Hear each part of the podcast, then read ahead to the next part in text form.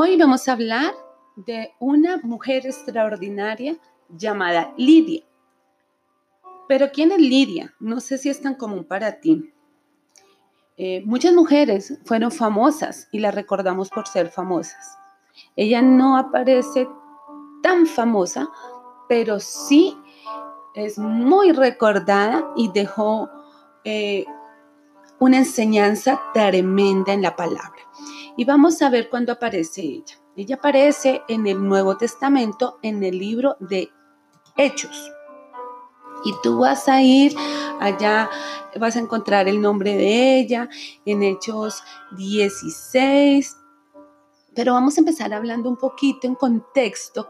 ¿Quién era ella?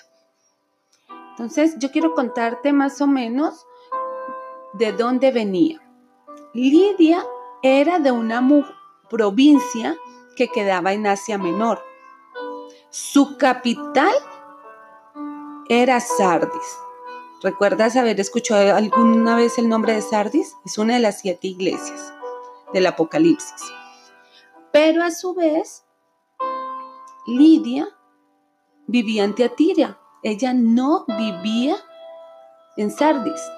Teatira recuerda también que es una de las sedes de las iglesias del Apocalipsis. Ahí para que tú te vayas como dando cuenta en el escenario que era ella. Pero quiero también decirte que ella no, aunque nació en Sardis, vivía en Tiatira, no trabajaba allí, ella trabajaba en Filipos. Fíjate, muchas veces nosotros somos así, nativos de una ciudad, vivimos en otro lugar, pero nuestra sede de trabajo es en otro lugar. Quiero contarte esto para que tú vayas viendo el escenario de ella. Vamos a empezar también diciendo, antes de hablar de ella como persona, ¿de dónde sale ella? ¿Cómo aparece en una eh, historia extraordinaria de la palabra? Recordemos que Pablo hacía unos viajes misioneros y Pablo eh, había tenido unos días muy difíciles al predicar el Evangelio.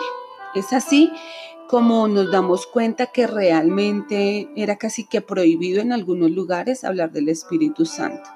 Si tú vas a Hechos 16, 16 nos dice que a Pablo, a Silas y a Timoteo le fue prohibido por el Espíritu Santo hablar la palabra en Asia.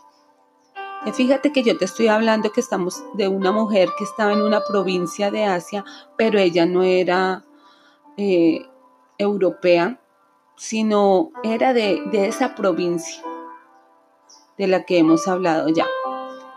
Y tú dirás, bueno, ¿y qué tiene que ver que ella sea de allá? Pues que allá era prohibido la palabra de Dios. Eran lugares donde no se podía hablar y ahí es donde vemos eh, la providencia de Dios para llegar a, esos lugares.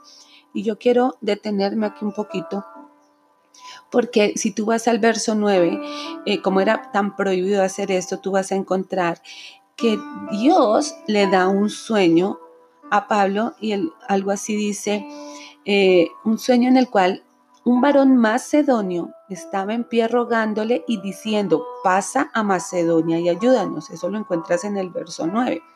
Entonces tú dices, tremendo porque si era tan prohibido, Dios se comunica con Pablo y le dice que, tenga, que vaya a ese lugar.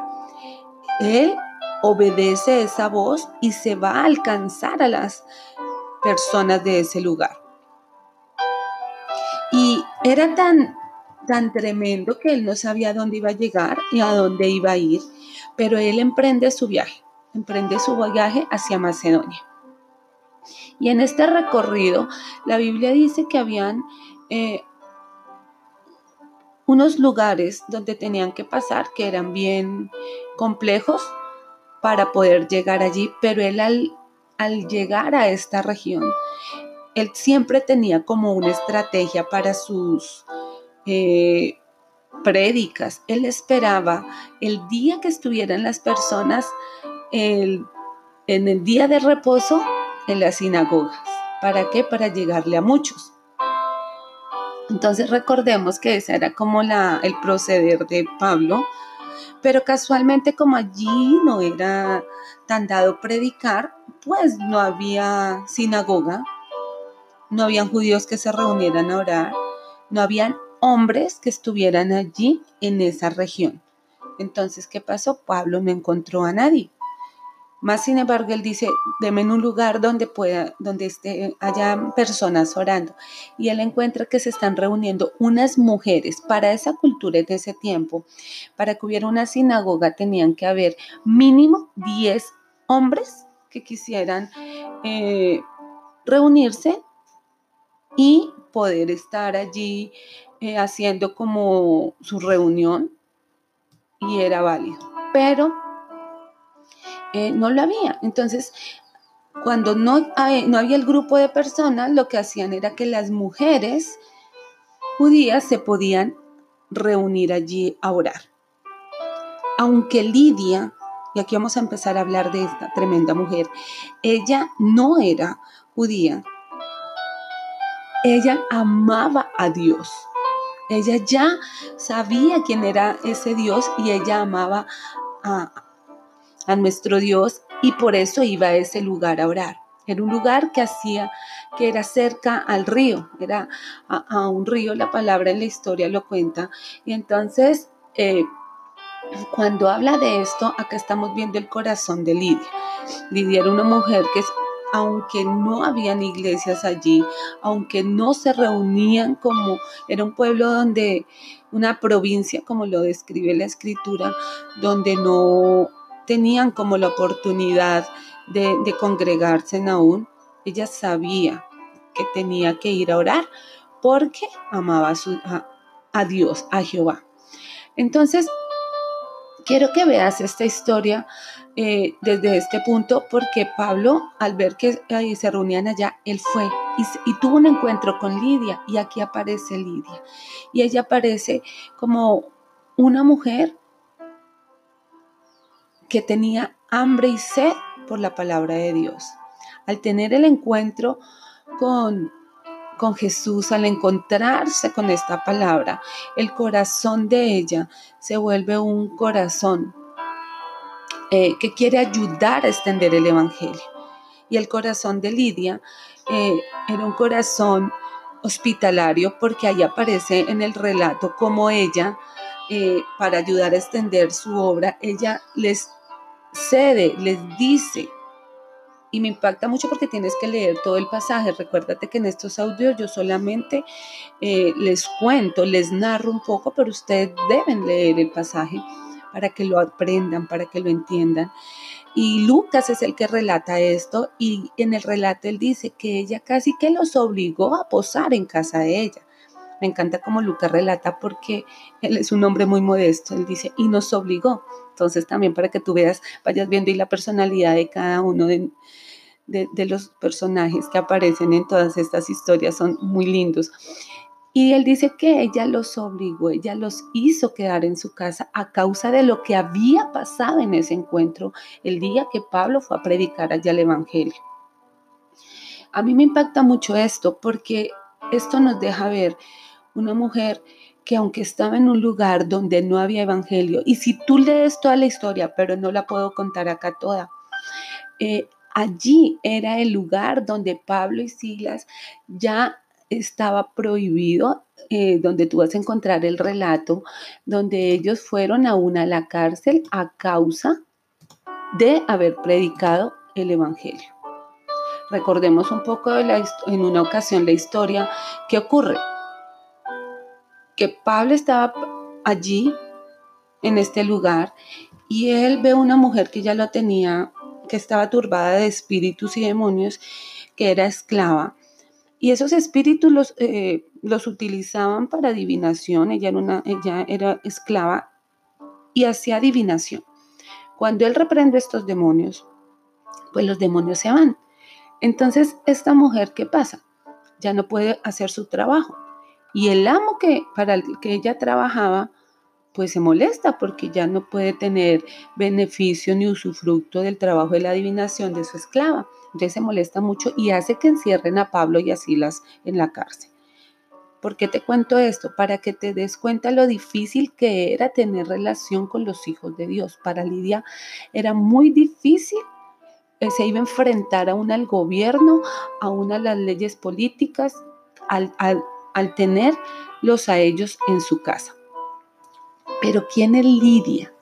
Lidia era una mujer que era de una buena posición económica. La Biblia nos relata que Lidia vendía, que tenía negocios. Tenía un negocio de púrpuras y púrpuras en ese tiempo era como unos tintes que sacaban de unos moluscos. Y eso era un trabajo fino, es decir, que no todo el mundo podía hacerlo. La Biblia dice que si lo relata es porque ella al hacer este trabajo tenía buena condición económica, tenía buenas relaciones públicas y pues está ubicada en un lugar. Filipos, que era, recordemos que les dije cuando iniciamos que ella era, que ella trabajaba allí. Era un lugar de negocios, era como un puerto, había mucha, mucho comercio. Entonces, eh, al estar allí, que es donde llegan, empieza a transcurrir todo este escenario, eh, nos damos cuenta que para ella no era fácil, pero cuando uno tiene un encuentro con Jesús, no le importa el lugar que esté ocupando en la sociedad. Solo quiere ocupar un lugar con Dios y que Dios se quede con nosotros. Cuando te conté toda la historia del sueño de Pablo, cómo iban, de dónde era Lidia, quiero que nos detengamos a, ver el plan perfecto de Dios. Muchas veces creemos que ocasionalmente, por las circunstancias o por las ironías de la vida, nosotros conocemos del Señor. Pero yo en esta mañana quiero que decirte que no. Dios tiene un plan perfecto para cada uno. Para ti, tú fuiste escogida, tú fuiste valiosa.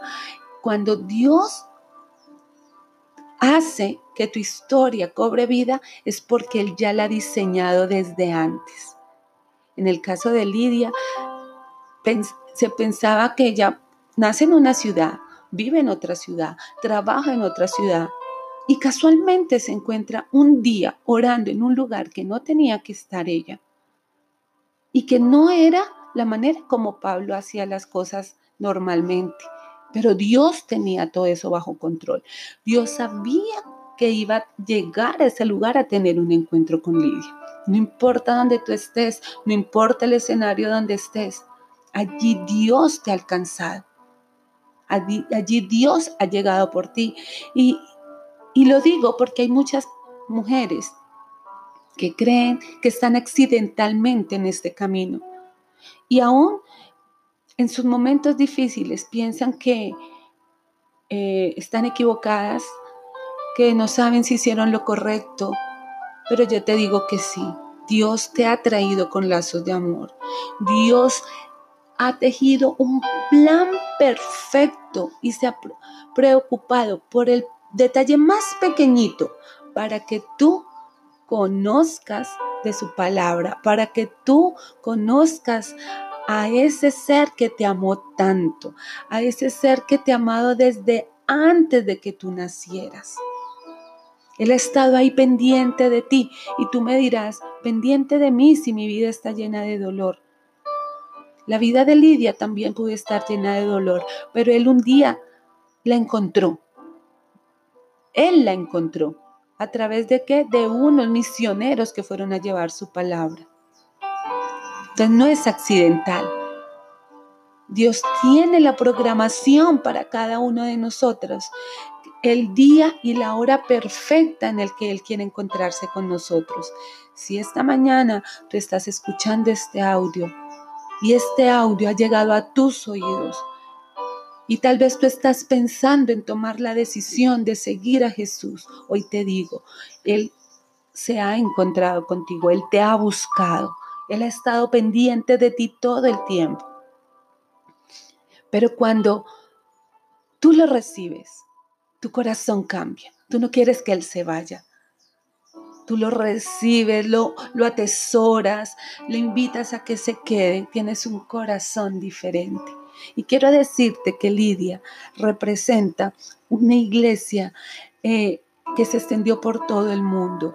Ella fue la primera mujer que al permitir que estos hombres de Dios fueran y llevaran la palabra y al permitir que se quedaran en su casa, ahí empezaron a fundarse iglesias que se extendieron por toda Europa, por toda Asia, por todo el continente europeo y aún que son las iglesias en las que estamos hoy en día a causa de que una mujer, sin importar posición social, sin importar nada, ni los recursos que tenía, decidió recibir a Jesús en su casa. Yo te invito en esta mañana que tú lo recibas a Él, que tú lo dejes vivir en tu casa, habitar en tu casa, porque sé que eso va a cambiar tu generación, tu familia, todo lo que tú no alcanzas a ver, Dios ya lo tiene diseñado. Solo eres un punto de contacto para muchos. Quiero decirte que ella nunca volvió a ser igual. Ella fue reconocida. Y si hasta esa época era reconocida, hoy la recordamos. Por eso quería traerte esta historia para que tuvieras como la Biblia capta la historia de una mujer de una manera hermosísima. El Señor sencillamente abrió su corazón para que ella creyera. El Señor abrió sus ojos. El Señor abrió sus oídos. Y me gusta cómo Lucas relata esto en, en la palabra, porque él dice que Dios mismo fue el que tenía todo listo para que ella lo recibiera. La descripción de que Lucas hace de la conversión de, Lidia es, una, es un relato sobrenatural del amor de Dios. Entonces, quiero invitarte a que tú te des cuenta que Él está ahí abriendo tu corazón, está abriendo tus ojos, está abriendo tus oídos y Él es el que tiene todo en control. Quiero decirte que la fe de Lidia de inmediato se vio por las acciones, porque tú vas a Hechos 16:15 y dice, y cuando fue bautizada y su familia, y me gusta esto porque no solo llegó ella, llegó toda su familia. Y yo quiero terminar con esto porque quiero que tú no pienses que si tú conoces del Señor, tu familia no va a llegar, debe llegar, porque cuando ella llegó allí, toda su familia fue transformada a causa de lo que Dios hizo, a causa de que Él entró en ese hogar. Y me gusta mucho porque fueron bautizados. Y sabemos que cuando somos bautizados es porque estamos dando fidelidad de nuestra fe, testimonio de la fe que hemos recibido nuestro Señor Jesús. Entonces yo te invito a que si tú no te has bautizado, mujer, bautízate. Lidia fue una mujer que tomó decisiones. Tomó la decisión de recibir la palabra de Dios en su casa para ella y para su familia, para los que estaban con ella. La Biblia no habla de quiénes eran los que componían su familia, pero sí dice que para los ella y su familia recibieron la, la, salvación, la bendición y ellos se bautizaron. Yo te invito que si hay personas en tu casa que necesitan recibir a Jesús en sus vidas, tú le des la oportunidad de que a través de lo que tú conoces se lo presentes a ellos. No pienses que no es para ellos o que a ti te van a juzgar por esto. Ellos también lo necesitan. Bueno, mujer, esta es una historia de otra mujer asombrosa, de otra mujer extraordinaria, escrita en la palabra de Dios.